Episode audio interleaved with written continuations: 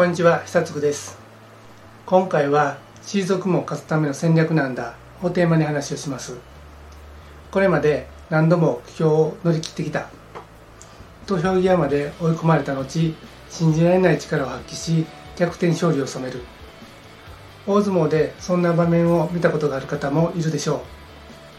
実際のビジネスにおいても絶対絶命の窮地を切り抜けた経験を持つ方もいらっしゃるかもしれません。だから大丈夫。この難局私なら切り抜けられる。そういう気持ちは大変大事です。しかしながら世の中にはどうしても乗り越えられない苦境も存在します。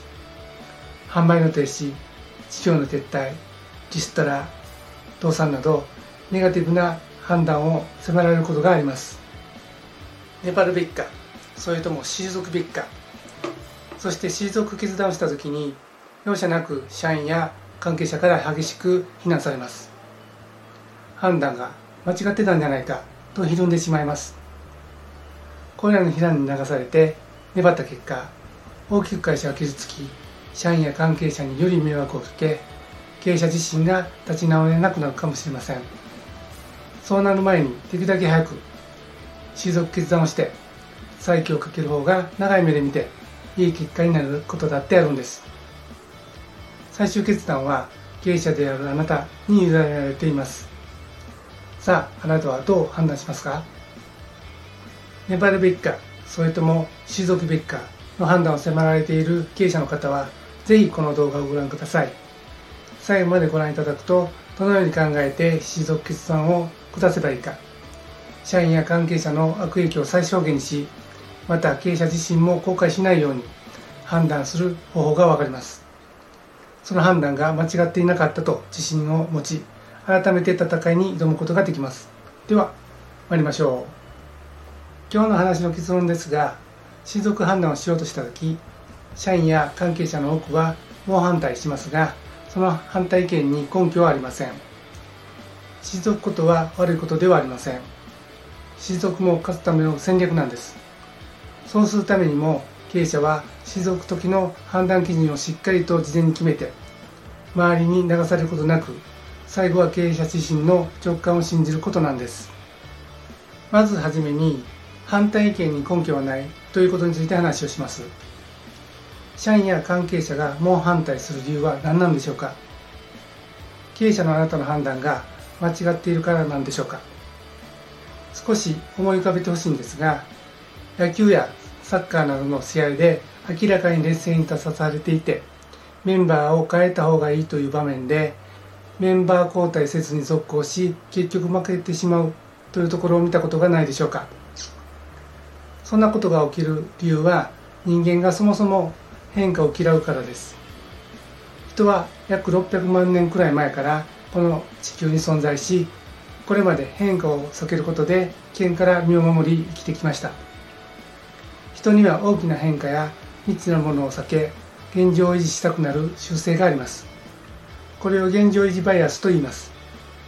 ですから彼らが大きな変化を恐れるあまり変われることを受け入れられないのは当然なんです。ですからそれらには好意的な理由などないんです。次に退くことは悪いことではないということについて話をします。諦めるな育児なしと外野はいろいろ言ってくるでしょう。しかし彼らはあなたの何を知っていてどこまで理解をされているのでしょうか。ほとんど何も分からずあたかも退くことが悪いことのように言ってるに過ぎません。36系逃げるにしかずということわざがあります。形勢が不利になった時はあれこれと策を練るよりも逃げるべき時に逃げて身を守る方法もあるという教えです。ソフトバンク会長の孫正義さんやマイクロソフト創業者のビル・ゲイツさんが影響を受けているという孫子の兵法においても賞賛なければ戦わないと書かれています。また動物においても逃げるというのは生きるために必要な行為なんです。自然界では逃げるということは日々当たり前に行われています。百獣の王のライオンでもかなわない相手なら逃げるんです。逃げるということについて負い目を感じる必要はないんです。次に退く時の判断基準は先に考えるということについて話をします。退くと決断する判断基準はどう考えればいいんでしょうか。例えばあなたが街に出て買い物に行く前に財布に入っているお金を確認しませんか。ほとんどお金が入っていないのに買い物に出かけないですよね。財布にあるお金を気にしながら買い物をしますよね。士族時の判断基準も同じです。先に決めておくんです。事業を走らせながら決めてはいけません。進めていくうちにいろいろと迷わせてしまうからです。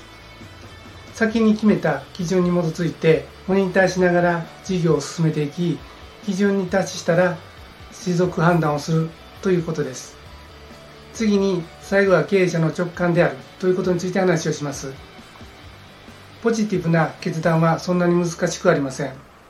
しかしネガティブな判断はとても難しいです。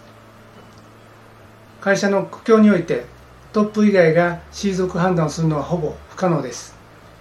この判断は最終的な経営責任を負うトップがするしかないんです。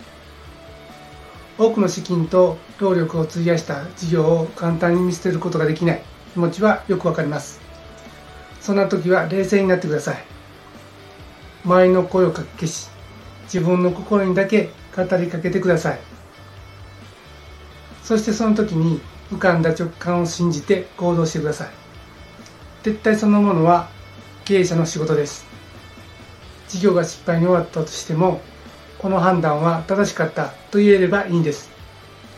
何度でもやり直しができます。いかがだったでしょうか？今回は退属も勝つための戦略なんだ。をテーマに話をしました。今日の話の結論は経営者は退く時の判断基準をしっかりと事前に決めて周りに流されることなく経営者自身の直感を信じることなんです。